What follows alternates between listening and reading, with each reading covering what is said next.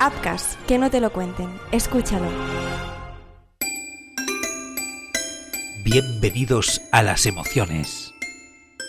Bienvenidos a las aventuras. Bienvenidos a la imaginación. Bienvenidos a la diversión. Niñas y niños, madres y padres, toda la familia. Aquí tenéis los cuentos infantiles. Érase una viuda que tenía dos hijas.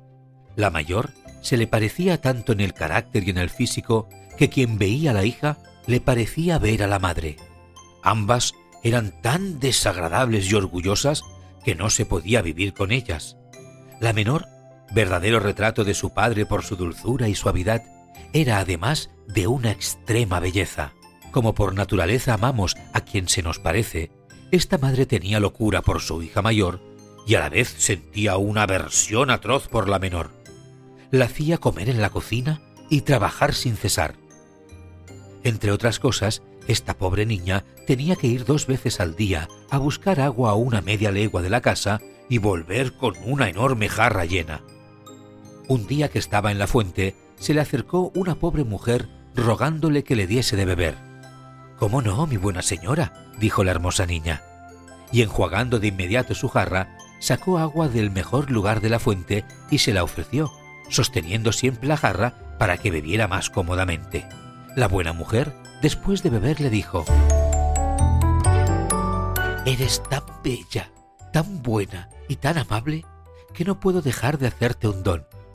Pues era una hada que había tomado la forma de una pobre aldeana para ver hasta dónde llegaría la gentileza de la joven. Te concedo el don prosiguió el hada, de que por cada palabra que pronuncies saldrá de tu boca una flor o una piedra preciosa. Cuando la hermosa joven llegó a casa, su madre la reprendió por regresar tan tarde de la fuente.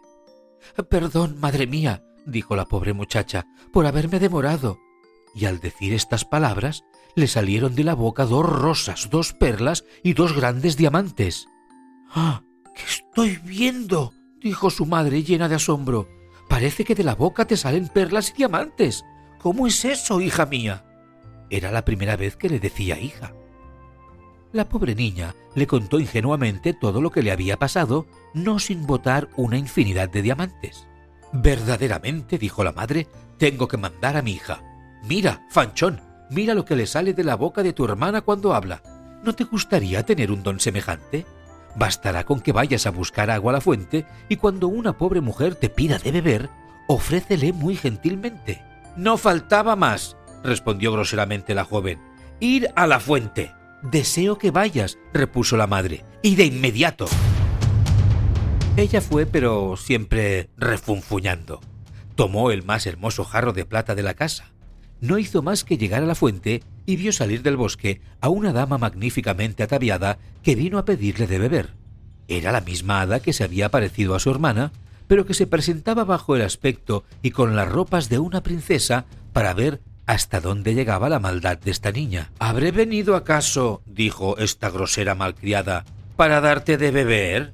Justamente he traído un jarro de plata nada más que para dar de beber a su señoría. De acuerdo, bebe directamente si quieres. No eres amable, repuso el hada sin irritarse.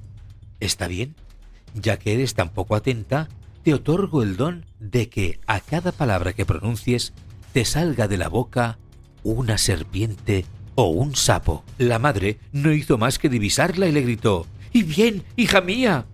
¿Y bien, madre mía? respondió la malvada, echando dos víboras y dos sapos. ¡Cielos! exclamó la madre. ¿Qué estoy viendo? Tu hermana tiene la culpa. Me las pagará. Y corrió a pegarle. La pobre niña arrancó a correr y fue a refugiarse en el bosque cercano.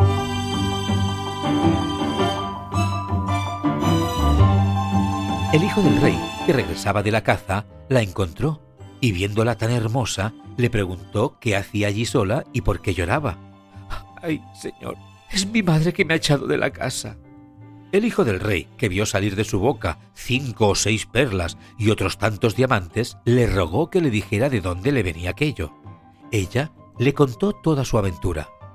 El hijo del rey se enamoró de ella y considerando que semejante don valía más que todo lo que se pudiera ofrecer al otro en matrimonio, la llevó con él al palacio de su padre, donde se casaron.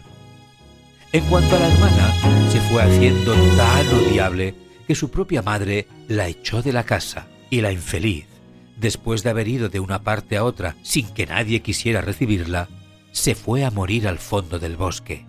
Moraleja. Las riquezas, las joyas, los diamantes son del ánimo influjos favorables. Sin embargo, los discursos agradables son más fuertes aún, más gravitantes.